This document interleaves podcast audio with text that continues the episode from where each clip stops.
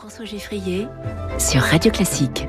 Les classiques de l'économie s'arrêtent ce matin sur un pays qui est un cas d'école. Bonjour Natacha Valla. Bonjour. Doyenne de l'école du management et de l'impact de Sciences Po, ce cas d'école vraiment pour les économistes, c'est le Japon. Oui, c'est vrai. D'ailleurs, il y a un économiste qui s'appelle Kuznets qui a été prix Nobel en 71 qui disait il existe quatre types d'économies dans le monde les pays avancés, les pays en développement, l'Argentine et le Japon. Donc ça Oui. vous pose le tableau déjà dans les années 70. Et en réalité, il est très très typifiable le Japon aujourd'hui par rapport au reste du monde. C'est la population la plus vieillissante du monde. Près d'un tiers de la population a plus de 65 ans au Japon aujourd'hui. C'est plus que l'Italie, la Finlande, les pays les plus âgés, entre guillemets.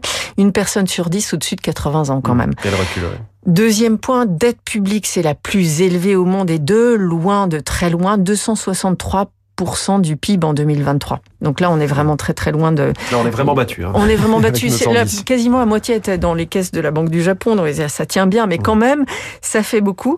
Et c'est le pays où l'inflation est la plus faible du monde. Il y a eu quelques exceptions là récemment, mais voilà, c'est un pays qui c'est pas un pays qui brille par son dynamisme, et pourtant il a brillé par son dynamisme euh, il y a, il y a quelques décennies de ça. Pour comprendre comment on en est arrivé là, il y a, il y a eu plusieurs crises hein, euh, dans la période relativement récente. Oui, c'est vrai, parce que le Japon était quand même très dynamique dans le développement technologique, avec des stratégies. La qui- high-tech euh, voilà. et l'automobile. C'est Hmm. ça, dont on voit les traces encore aujourd'hui. Mais finalement, il y a eu en 90, donc à la suite d'une première décennie, les années 80, ça a été quand même très emblématique au Japon.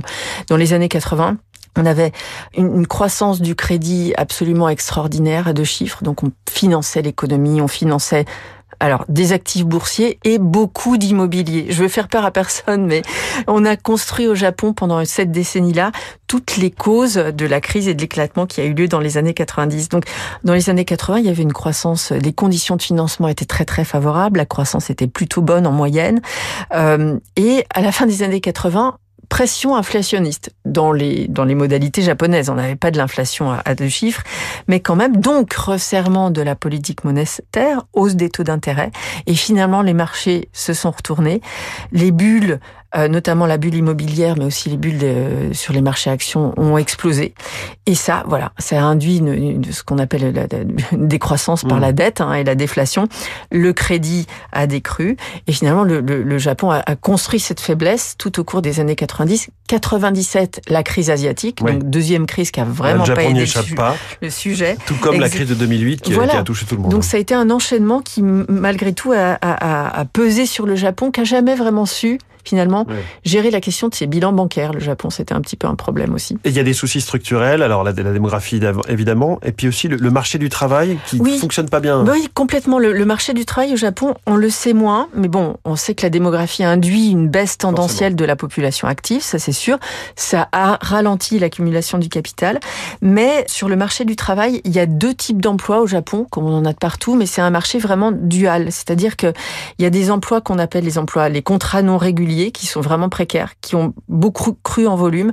Et une moitié, euh, je dis une moitié, grosso modo, peut-être 20, 25, 30% du, du total qui est dans la précarité. Donc, moins de formation pour ces employés-là, moins d'investissement des entreprises dans, dans le- la- la- leur capacité à Moins contribuer à la perspectives. moins de perspectives.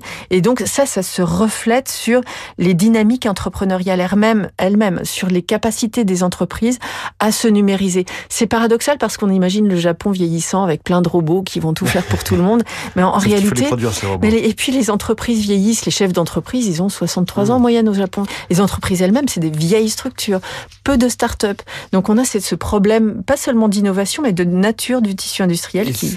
Ce qui est un peu désespérant pour le Japon, c'est qu'il y a eu des politiques économiques volontaristes des différents gouvernements et ça ne marche pas. C'est vrai, il y a eu des politiques très emblématiques. Vous avez sans doute entendu parler de, de, de Shinzo Abe et de Précédent Premier ministre, ses, exactement qui a fait les Abenomics. C'est c'est une terminologie euh, un peu consacrée. comme si nous on avait les Macronomics, hein. Oui, bah on pourrait le faire parce on qu'il y a- parle des Bidenomics aux États-Unis. Y, y il y a des caractéristiques qui sont claires. Pour lui, euh, Abe, c'était politique monétaire hyper accommodante. Ça a vraiment été les précurseurs du, du quantitative easing. Ils ont contrôlé la courbe des taux euh, très très loin. Politique budgétaire très permissive aussi. Et réforme structurelle. La recette est un peu facile, mais euh, ils l'ont mis en œuvre à grande échelle. Et pourtant, bon, non, ça n'a pas tellement marché. Oui, Donc, euh, fondamentaux sont toujours Maintenant, on est au. Japon sur l'idée d'un nouveau capitalisme. Alors, on, on en parle ici aussi, un plus inclusif, plus durable, etc. On va savoir si ça va marcher.